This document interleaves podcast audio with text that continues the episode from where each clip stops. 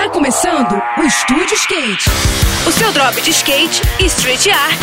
Aqui, na Rádio Cidade.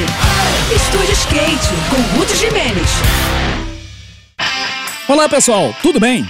No último final de semana, rolaram as fases finais do Mundial de Street da World Skate, que foi disputado nos Emirados Árabes Unidos. Os resultados finais consagraram a brasileira Raíssa Leal como a grande campeã da disputa feminina do campeonato, superando as suas adversárias e também uma lesão no seu pulso direito. A conquista da Raíssa foi confirmada na fase de manobras da grande final, quando ela lançou o flipboard slide, que garantiu a ela a maior nota do dia e o lugar mais alto do pódio, que também foi composto pela australiana Chloe Covell em segundo lugar e pela japonesa Momiji Nishia em terceiro. As outras duas brazucas na final foram a Gabriela Mazeto, que terminou na sexta colocação, e a Pamela Rosa, que acabou em oitavo. No masculino, o grande campeão foi o francês Aurélien Giraud, que massacrou os obstáculos com algumas manobras quase impossíveis e que teve ao seu lado no pódio o português Gustavo Ribeiro em segundo e o jovem japonês de apenas 12 anos, Jinwoo Onodera, em terceiro lugar. O brasileiro Kelvin Hoeffler quase chegou ao pódio,